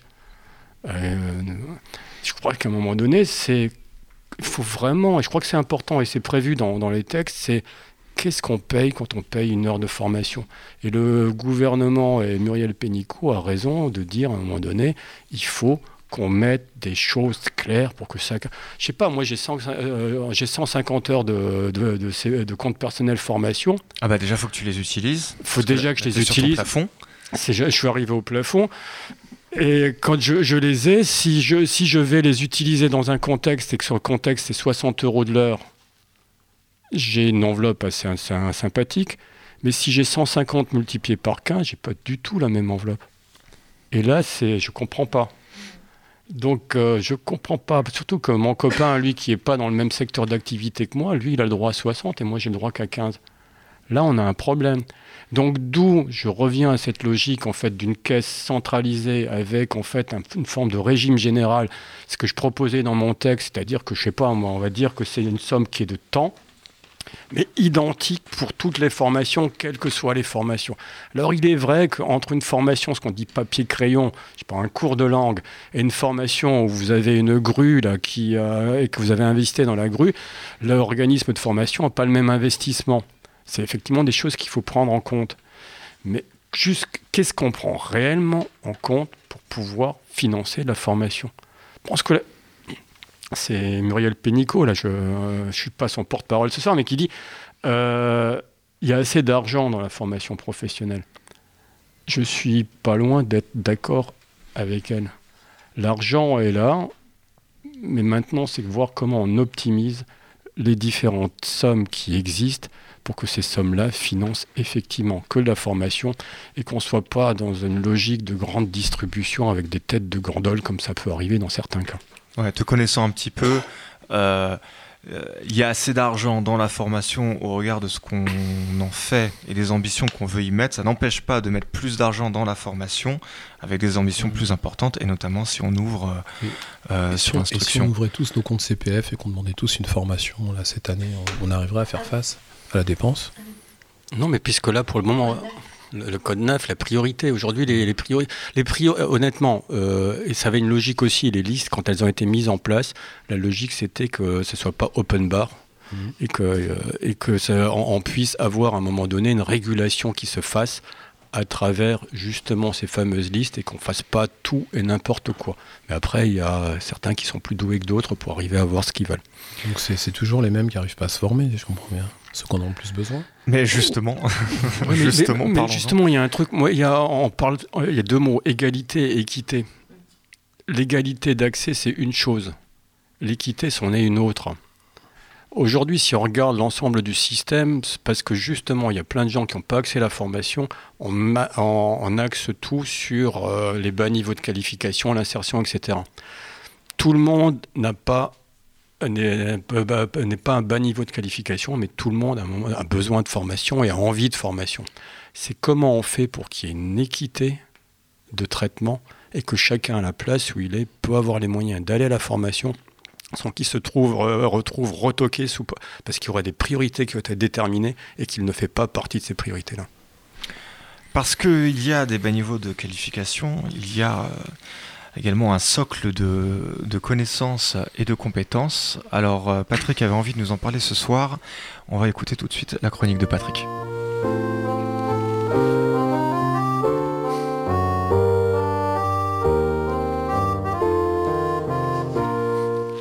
Alors Patrick, cette semaine, tu vas nous parler du socle de connaissances et compétences professionnelles. C'est bien ça Oui, oui, et c'est en lien avec l'actualité du jour, puisque en lien avec le système de formation et ses évolutions. Ok, d'accord. Mais euh, c'est quoi ce socle? C'est le minimum de connaissances et habiletés indispensables pour vivre en société et au travail. On entend aussi parler, pour désigner la même chose, de compétences clés. Ces dix dernières années, au fur et à mesure des réformes successives de la formation, on a vu le sujet du socle de connaissances et de compétences professionnelles s'établir comme une préoccupation de plus en plus importante pour les architectes du, système de formation professionnelle, que sont les partenaires sociaux et l'État. Et pour finir, décret du 13 février 2015, définition du socle, la communication au français, les bases du calcul, s'informer et communiquer avec les outils numériques, travailler en équipe, travailler en autonomie, être capable d'apprendre à apprendre, appliquer les gestes, postures et règles d'hygiène et de sécurité. Ok, mais pourquoi ces dix dernières années? La crise de 2008. On a alors entendu parler de plus en plus de sécurisation des parcours professionnels, d'actualisation des compétences pour maintenir l'employabilité des travailleurs. pour permettre aux entreprises de rester compétitives. Et ce qui est alors apparu de façon encore plus criante qu'auparavant, ce sont les difficultés d'une partie de la population salariée pour accéder à certaines qualifications ou formations professionnelles, parce qu'il manque justement aux personnes les connaissances de base. D'où la réponse apportée par les architectes de la formation professionnelle, réponse qui est allée jusqu'à la construction d'une certification pour valider les compétences du socle, et des formations qui préparent à cette certification ont été mises en place. Ce dispositif s'appelle CLEA, certains de nos auditeurs en ont peut-être entendu parler ou connaissent ce, dispositif. Cléa, ok, ouais. Mais euh, le problème existait déjà avant 2008. Tout à fait, tout à fait. Ce qui s'est construit ces dernières années est le résultat, et en fait le résultat d'un long processus est une solution proposée à une problématique qui a été initialement soulevée par des membres de la société civile. Par exemple, en 1984, on a vu la création du GPLI, groupement permanent de lutte contre l'illettrisme. C'est un groupe interministériel qui a alors pour mission de mettre en œuvre une politique de lutte contre l'illettrisme. Eh bien, ce groupement avait été créé suite aux alertes faites au gouvernement par les organismes sociaux et les associations qui travaillent sur le terrain. Je pense notamment à ATD Carmonde. D'ailleurs, c'est le fondateur euh, d'ATD Carmonde, Joseph Wazinski, qui avait créé en 1980 le néologisme illettrisme.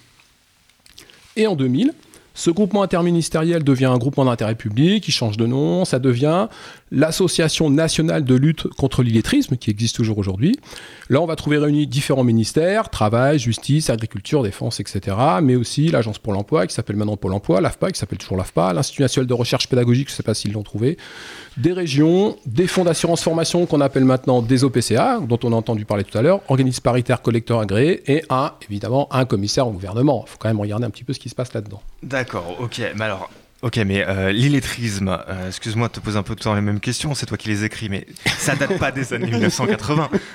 Non, bien sûr L'illettrisme fait référence aux personnes qui sortent du système scolaire sans avoir acquis les savoirs premiers ou qui en ont perdu la, pratique. C'est bien. Courage Ces personnes ont été scolarisées, mais elles n'ont pas acquis une maîtrise suffisante de la lecture, de l'écriture, du calcul, des compétences de base pour être autonomes dans les situations simples de la vie courante. En fait, ces personnes ont besoin de réapprendre. Ce qui est d'ailleurs pas la même chose que l'analphabétisme. L'analphabétisme qui va désigner des personnes qui n'ont jamais été scolarisées et qui n'ont jamais appris à lire, écrire, compter. Et c'est pour différencier les deux situations que le terme d'illettrisme a vu le jour. Vous imaginez la galère pour les personnes en situation d'illettrisme. Ne pas être autonome dans les situations courantes de la vie quotidienne, écrire une liste de courses, lire une notice de, médicaments, une consigne de sécurité, utiliser un appareil, lire le carnet scolaire de son enfant. Je vous raconte pas pour euh, aller consulter mon compte euh, formation.fr. Et, ces personnes cachent souvent leur situation, qui les renvoie à leur échec scolaire, et elles mettent souvent d'ailleurs en place des, des stratégies de contournement. Et comme tu le disais Stéphane, l'illettrisme n'est pas un phénomène récent. Tout à fait. La moitié des, des, personnes, comme tu le disais fort justement, tu as très bonne question Stéphane, je trouve que tu es très pertinent ce soir. La moitié des, personnes en situation... D'où tu les trouves ces questions extraordinaires? Je ne sais pas. La moitié des personnes en situation d'illettrisme a plus de 45 ans. Plus de la moitié des personnes en situation d'illettrisme exercent une, une activité professionnelle. Donc la lutte contre l'illettrisme concerne donc bien le, le monde du travail. J'en reviens aux difficultés qu'ont ces personnes pour accéder à une qualification ou à une certification et que j'évoquais il y a deux minutes. Ces difficultés sont plus importantes de nos jours qu'il y a une quarantaine d'années. Je vais prendre un exemple. Cette semaine, un technicien est venu réparer ma chaudière. Il, était équipé d'un terminal informatique embarqué sur lequel il trouve son planning d'intervention, il fait son compte rendu, il me fait valider l'exécution des travaux. Mais mon problème, c'est pas avec son ordinateur qu'il l'a trouvé et qu'il l'a résolu, hein. c'est en cogitant il n'a pas fait que réparer la chaudière. Il a cherché la cause du problème. Il a compris que la situation anormale avait été provoquée par une anomalie au niveau des radiateurs et à laquelle il a remédié. Sinon, je serais pas là ce soir. Euh, j'aurais, chopé la crève. Ce que je veux dire, c'est que de nos jours, quel que soit le travail, même ceux pour lesquels on a essentiellement besoin de nos mains et de notre pensée, on a un minimum de tâches administratives à accomplir et quel que soit notre talent, notre savoir-faire, si on ne peut pas réaliser les tâches administratives connexes, on se trouve exclu du monde du travail. Alors, ce qui explique la préoccupation grandissante de nombreuses institutions. Oui, c'est une très bonne question, encore une fois. Tout à fait. Par exemple, en 1995, l'OCDE, l'Organisation de coopération et de développement économique, introduit la notion de, littératie. Alors, la littératie, attention, c'est l'aptitude à comprendre et à utiliser l'information écrite dans la vie courante, à la maison, au travail et dans la collectivité en vue d'atteindre des buts personnels et d'étendre ses connaissances et ses capacités. Ce qui est intéressant, c'est que ce qui définit ici, c'est pas un état d'absence d'aptitude ou de capacité, c'est un niveau d'aptitude ou de capacité requis. Et euh, l'OCDE va décliner cinq niveaux de littératie. On, on cherche à définir des niveaux d'instruction et le minimum qu'il convient de connaître pour vivre en société, pour pouvoir ainsi aussi connaître ses droits et les exercer. Mais finalement, ce concept de littératie est si nouveau Ce n'est pas parce que le vocabulaire change que les idées sont nouvelles. On a parlé de Condorcet tout à l'heure. En 1791, Condorcet, dans ses cinq mémoires pour l'instruction publique, ne dit-il pas que l'instruction est ce qui permet à tous les citoyens de connaître et d'exercer leurs droits? Il considère que l'État doit en garantir l'accès et qu'elle comporte différents degrés en fonction des rôles de chacun dans la société. En définissant différents degrés, il identifie lui aussi quelque part un socle de connaissances minimales et des niveaux d'instruction. En cela, il définit lui aussi ce qui ne s'appelait pas encore un socle de compétences de base ou des niveaux de littératie. Il présente l'instruction publique comme un devoir de la société à l'égard des citoyens, un moyen de rendre réelle l'égalité des droits, un moyen pour que chacun soit assez instruit pour exercer par lui-même et sans se soumettre aveuglement à la raison d'autrui les droits dont la loi lui a garanti la jouissance. Il œuvre ainsi pour ce qu'on appelle aujourd'hui la démocratie sociale, que le sociologue Robert Castel définit en 2013 comme la reconnaissance des intérêts et des droits des citoyens et de leur possibilité d'intervenir dans la vie publique à partir de la place qu'ils occupent dans la société et de l'activité sociale qu'ils y déploient. Dans le projet de décret sur l'organisation générale de l'instruction publique qu'il présente à l'Assemblée en avril 1792, Condorcet prévoit que chaque citoyen, tout au long de sa vie, aurait la possibilité d'apprendre et d'accroître ses connaissances. On est en 2018, il serait peut-être temps de s'y mettre au lieu de construire des usines à gaz.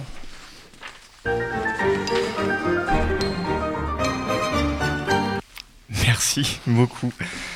Alors, euh, oui, alors la formation continue, euh, c'est aussi euh, l'occasion de faire euh, un point dans sa vie parfois. Et alors, euh, euh, quid de point dans sa vie On peut faire le bilan calmement, se remémorer en chaque instant, parler des histoires d'avant. Tout de suite, on fait une, puse, une pub, une, une pause.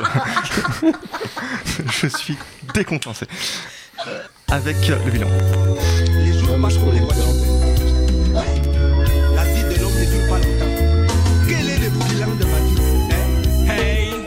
c'est fou ce que le temps passe vite. T'as vu, c'est ce que je me dis aussi quand je vois le chemin qu'on a parcouru jusqu'aujourd'hui. Je repense à notre enfance pas toujours aisée, sans trop dramatiser. Ce n'était pas toujours rose, c'est peut-être qui nous a motivés. L'esprit était Janek, marron, petit vagabond, ma tête grainée. On préférait sécher les cours et rester svané au quartier. L'excès de curiosité était tel qu'on s'enjaillait en suivant les aînés qui étaient pour nous des modèles à l'époque. Dans les halls, les gang breaks meurent parfois se rebelles. Hey, représentait Garça. Je me rappelle. Y avait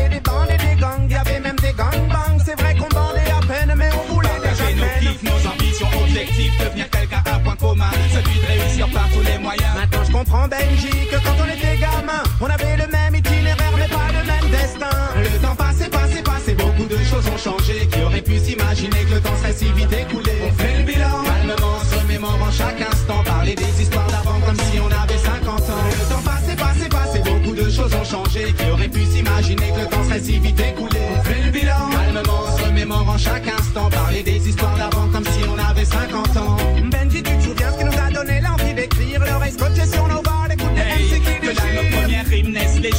puis les jeux de scène ne cessent de s'enchaîner. Des MJC au son de système. Et puis on a un éclair, nous voici sous les projecteurs. On s'adapte et on domine professionnel ou amateur. Tu le sais, c'est la monnaie. Qui dirige le monde C'est la monnaie. Qui dirige la terre au sommet des hits, de là tout s'est passé si vite. C'est boule de neige, premier album, studio, promo, clip, vidéo. Les mecs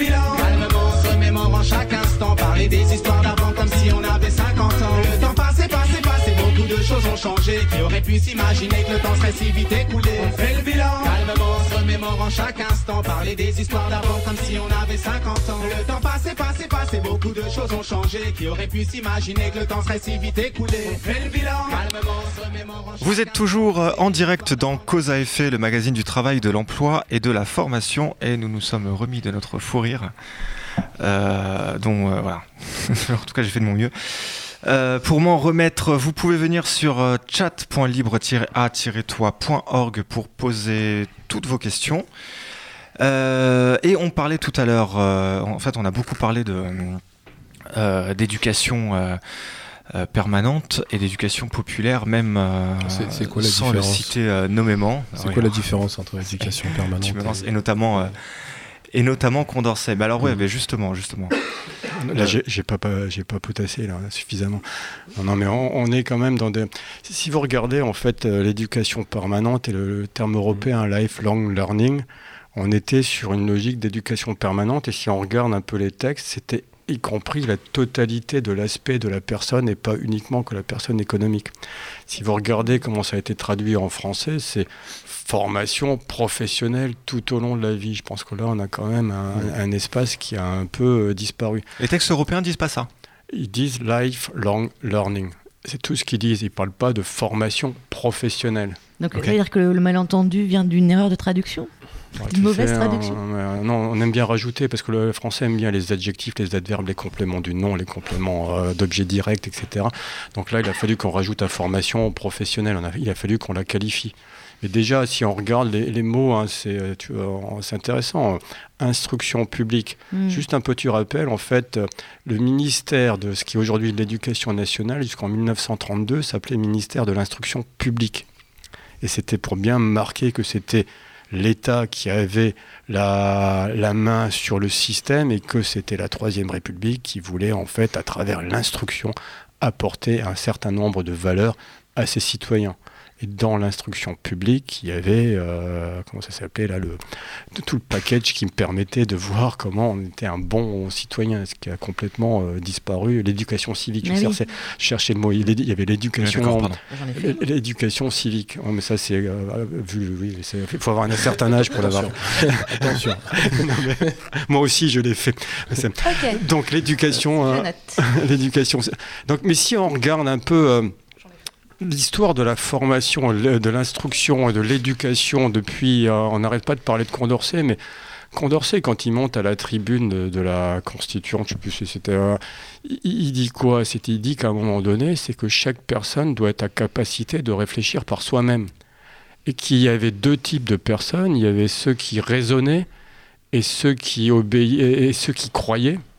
C'est les termes qu'il utilise, hein, Mhm. ceux qui raisonnent et ceux qui croient.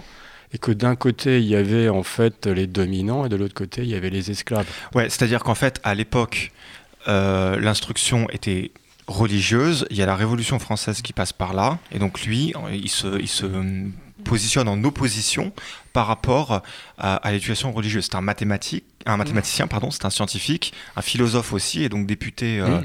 député girondin en, en 1791. Oui, donc on a, on a tout ce contexte-là qui fait.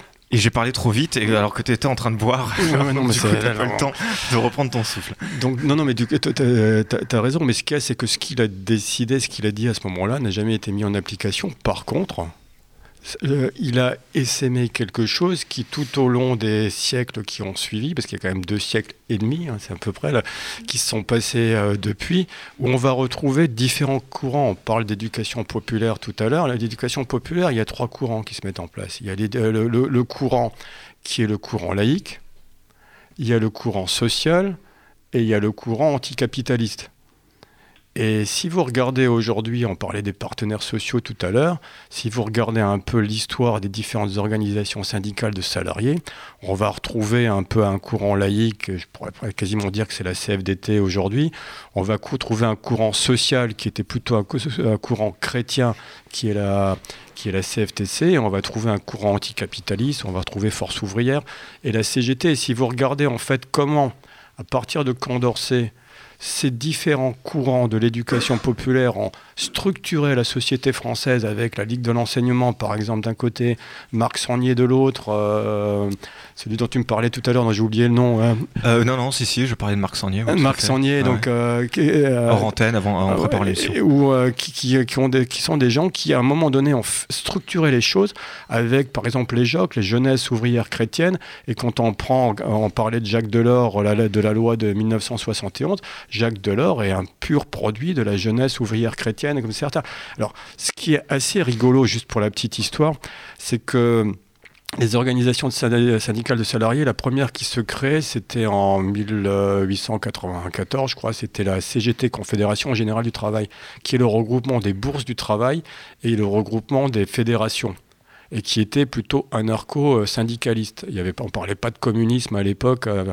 Et se crée en 1919 la CFTC, donc la Confédération française du travail, travail chrétien, et qui a, elle, comme texte de référence, une bulle papale qui s'appelle Rerum Novarum. Et cette bulle papale va être la feuille de route de la CFTC jusqu'après la Deuxième Guerre mondiale. Donc vous imaginez un pape qui monte, vous savez que quand le pape il montait, euh, je ne sais plus comment ça s'appelle le truc là, c'était l'infaillibilité du pape. Donc ce que le pape disait était vérité. Et donc derrière, on a tout un tissu social, hein, y compris un tissu de formation qui va se mettre en place avec les JOC, avec Marc Sangnier, avec un certain nombre de structures qui ont été des structures qui ont structuré et organisé la société à travers différentes euh, associations. Si on prend le courant laïque, c'est euh, Léo Lagrange, c'est les Francas, c'est toutes ces choses-là, qu'avec une vision de la société, l'accès à la culture pour, pour les gens, etc., ça nous apparaît, on a l'impression que c'est le néandertal, mais ces structures-là ont contribué, et je reviens à mon notion de citoyen et d'acteur social, à construire des élites de la nation, et notamment dans des couches intermédiaires, des gens qui ont pris des responsabilités dans des municipalités, dans des associations, dans différentes structures, mais qui sont le pur produit de ces organisations-là. Donc aujourd'hui, de vouloir, euh, j'insiste, hein, je suis un peu lourd dans mon truc, mais de vouloir que la formation ne réponde qu'à des besoins de l'économie, je pense qu'on est en train de se tirer une balle dans le pied, surtout qu'on sait qu'il y a 150 000 jeunes qui sortent du système scolaire, le système scolaire, c'est pas uniquement que de la formation professionnelle, c'est de donner les moyens à un individu d'être acteur de sa propre vie tout au long de sa vie. Et la plus belle formation, c'est pas la formation qu'on nous donne dans un organisme de formation, la plus belle formation, c'est la vie qui nous la donne chaque jour à travers les différentes choses qu'on en fait. Et chaque soir, quand on se couche, on a appris des choses parce qu'on est au contact d'autres et qu'on a eu à un moment donné l'opportunité de s'être acculturé à un univers qui n'est pas le sien. Et celui-là, il est enrichissant. Donc permettant à chacun d'être un acteur social et un citoyen et pas uniquement qu'un acteur économique et un salarié. Alors Condorcet, il dit dans ses mémoires, euh, sa première mémoire d'ailleurs, la puissance publique ne peut même, euh, même sur aucun objet avoir le droit de faire enseigner des opinions comme des vérités. Elle ne doit imposer aucune croyance. Et on retrouve bien sa position et, et son regard euh, qui est le sien et, et qui est très marqué. Mais là, cette fois-ci, c'est pas la, la religion qui l'attaque, c'est l'État, et il fait de l'éducation populaire un moyen d'émancipation, mais de regard critique, de développement de l'esprit critique, y compris euh, venant de, de l'État ou d'une pensée dominante. Oui, mais c'est- euh, ce que tu dis est intéressant parce que derrière, tu vois aussi tout le débat au 19e siècle. Vous êtes d'accord avec Patrick ce soir? Non, vous êtes- Non, je non. plaisante. Continue.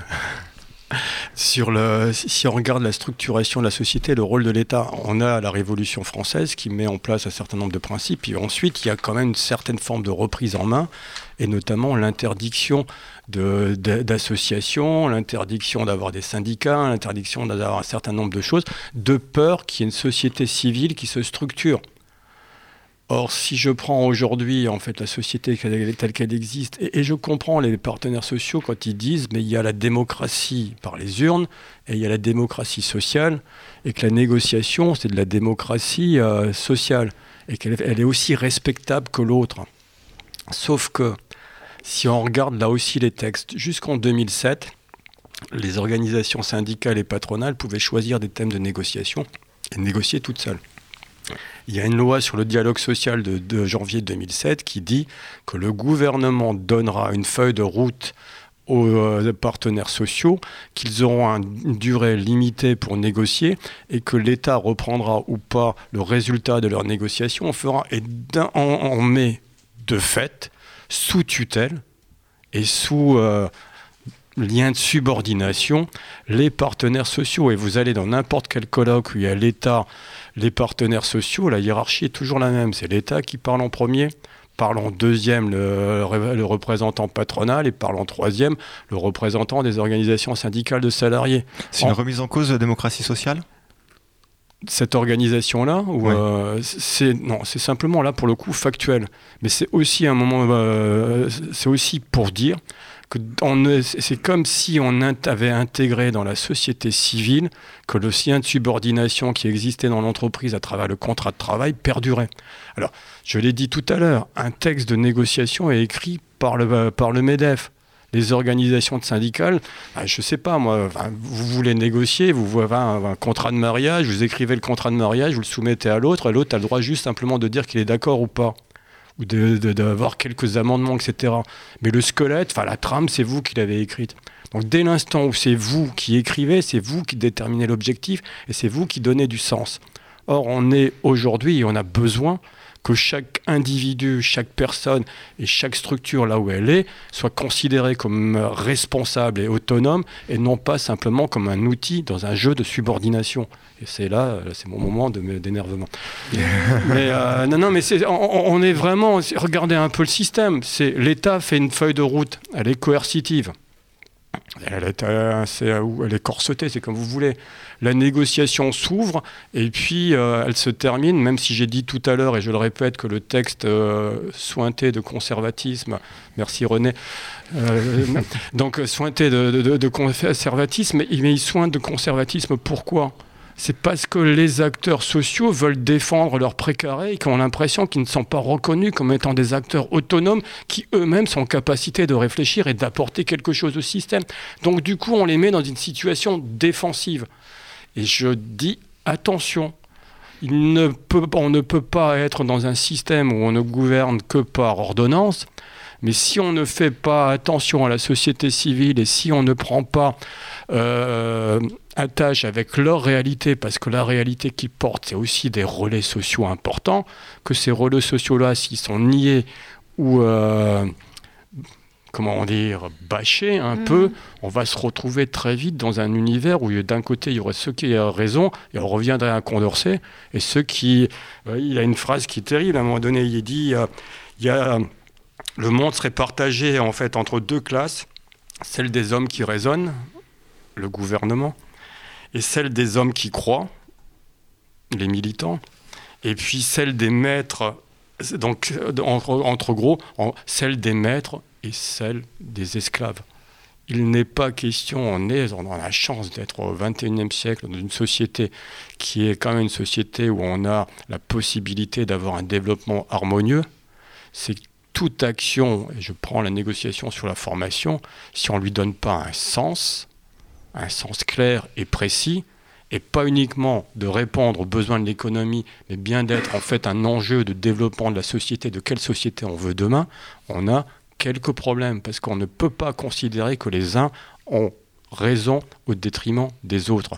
Alors quand je dis que le texte soigne de corporatisme, je vois bien que c'était simplement à un moment donné une défense d'intérêt particulier parce qu'on a l'impression qu'on est en train de vouloir renier l'ensemble du système et de faire des partenaires sociaux des acteurs de seconde zone du système. Ce ne sont pas, je me rattrape, ce ne sont pas des acteurs de seconde zone, ce sont des acteurs réels de la vie sociale et ces gens-là, il faut les respecter, les écouter.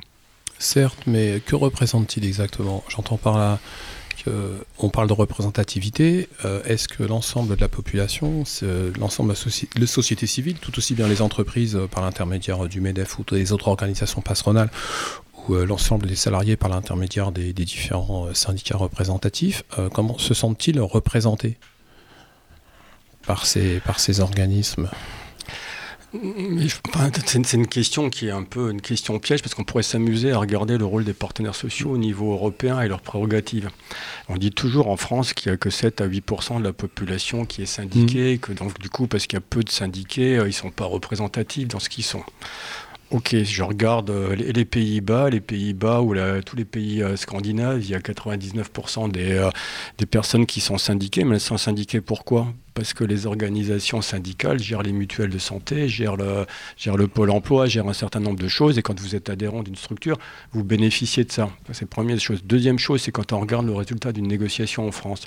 Négociation en France, quand vous êtes euh, une organisation syndicale de salariés, avec les différentes règles, je vous fais grâce du système, c'est, euh, je vous dis, le texte, dans un premier temps, il s'impose aux organisations euh, adhérentes d'une organisation patronale signataire et absolument pas à une organisation de salariés. C'est-à-dire qu'il suffit qu'une organisation signe et que les autres organisations ne fassent pas valoir leurs droits d'opposition, le texte s'impose à tous les salariés. Quel intérêt vous avez à aller vous syndiquer dans une organisation Parce que si je prends d'autres pays européens, mmh. il y a une négociation, votre syndicat signe vous êtes bénéficiaire, il ne signe pas, vous n'êtes pas bénéficiaire.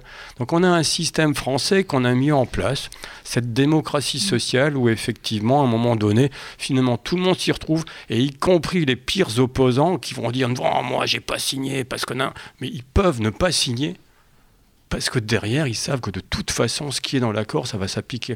Alors, ce qui est quand même fou dans notre pays, si vous regardez toutes les négociations, à chaque fois qu'une négociation s'ouvre, ceux qui étaient contre le texte, euh, je vais reprendre le texte, quand ils contre le mhm. texte de 2014, ils vont défendre en 2018 le texte de 2014 mhm. contre le nouveau texte. Parce que Là, il y a quelque part quelque chose qui fonctionne pas non plus. Bah, c'est le temps qu'ils comprennent. Hein. C'est pas, bah, ils sont un peu long, tu sais. Donc euh, moi, mhm. sais, j'ai dit là encore deuxième chose. Vous merci René, je vais encore avoir des amis.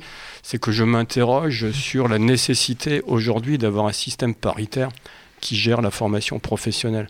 Parce qu'on a un nombre important là, de mandatés qui sont dans les structures. Vous avez un nombre important de mandatés qui y sont, à un moment donné, on ne sait même plus à quel titre ils y sont, et eux non plus, si ce n'est en fait à représenter la structure où ils sont, mais ils ont carrément, que ce soit des, euh, des représentants patronaux ou syndicaux, ils n'ont plus de lien avec leurs organisations et encore moins de lien avec la réalité en fait des textes tels qu'ils sont. Je me, demande quand même à, qui ça peut bien servir le fait que finalement euh, tous les gens ne sont pas réellement représentés. On pourrait très bien imaginer un système. Est-ce que tu as besoin d'être représenté? Tu n'es pas assez grand pour te représenter toi-même? Je, je, te provoque. non, mais c'est pas. Euh, on pourrait très bien imaginer un système euh, au travers duquel il y aurait une assemblée, une assemblée des salariés qui serait en capacité, qui serait à même de prendre des décisions par rapport à ce type de texte ou à ce type de réforme. Et qui serait pour le coup représentative je sais pas, tu sais, quand en, Grèce, il y avait la démocratie et puis les assemblées de citoyens, on se rendait bien compte qu'il y avait des citoyens et puis des métèques, et qu'il y avait des citoyens qui étaient plus mhm. citoyens que d'autres et que certains n'avaient pas voix au chapitre. Donc toute assemblée a ses limites. Je, je provoque un petit peu, mais euh, je pense qu'il je ne sais pas s'il y a un bon système. Mais il est évident que le système tel qu'il existe aujourd'hui, on a des structures qui négocient avec toutes les limites. Mais même s'il y a des limites, il faut qu'on respecte euh, les prérogatives des uns et des autres et que chacun, dans le rôle qu'il est, a, quelque chose à apporter à l'édifice. Et si on prend sur le champ de la formation professionnelle, les, partenaires sociaux ont leur mot à dire parce que depuis 1971, c'est quand même eux qui gèrent le système. Mais le système tel qu'il est, avec l'ensemble des différentes instances, a besoin, je le dis clairement, d'être toiletté, d'être simplifié et d'être surtout plus lisible pour euh, monsieur et madame tout le monde quand ils veulent avoir accès à la formation. Parce que sinon, c'est un monde d'initiés, un monde de 8 c'est ça, ça pourrait déjà enfin, commencer par ça, peut-être euh, quand même euh, inviter davantage euh, de personnes, les premières concernées, pas forcément dans les négociations directement, mais dans les réflexions ou dans les pré-réflexions, pour venir alimenter ceux derrière qui négocient on ne va pas non plus caricaturer. Il n'y a pas que, dans une négociation interprofessionnelle, en général, il y a 5 représentants par organisation syndicale, donc ça fait 25. Il y a 25 employeurs. Ils ne sont pas tous autour de la table. C'est rigolo d'ailleurs, parce qu'en fait, la partie patronale, il y en a 5 sur la table dont je vous parlais tout à l'heure, la, table principale. Et vous avez dans le dos, là, ils ont juste droit à des chaises, ils n'ont pas le droit à des tables. Vous avez tout un certain nombre de représentants qui sont équivalents au nombre de, de représentants des organisations syndicales de salariés. Le travail est fait quand même en amont par les uns et par les autres, avec des travaux de réflexion en interne sur les différents groupes. Alors après, le sujet de la formation, ça passionne pas forcément tout le monde, et que derrière, on est dans un monde d'initiés qui se connaît depuis très longtemps. Mais ils sont garants de la démocratie sociale, les partenaires sociaux, et on, peut au moins retenir ça. Euh, merci beaucoup. C'est tout pour moi. C'était Cause à effet. Votre magazine du travail, de l'emploi et de la formation en direct tous les mardis soirs dès 21h. Euh, nous vous donnons un rendez-vous. Alors deux rendez-vous euh, très importants. Tout d'abord, vous retrouverez un site internet tout neuf avec toutes les émissions et leurs chroniques euh, d'ici le 14 mars. nous nous retrouverons la semaine prochaine avec Cécile Dejoux pour parler de la place des femmes dans le management. Euh, et donc en direct tous les mardis soirs à 21h. Un dernier mot pour René? Oui, je voudrais, on, a parlé de l'association que je préside, la FREF, rappeler que l'association fait des matinées une fois par mois sur des thèmes de la formation, que la prochaine matinée c'est le 22 mars et que le thème qui sera abordé ce sera les droits individuels, ses comptes personnels, CEP, etc. Et donc je vous incite à aller sur le site afref.org où on mettra quelque chose sur le site de, la radio pour que vous puissiez aussi... Euh, on y va tous, on y va tous sur le site de la FREF. Merci beaucoup. Bonsoir.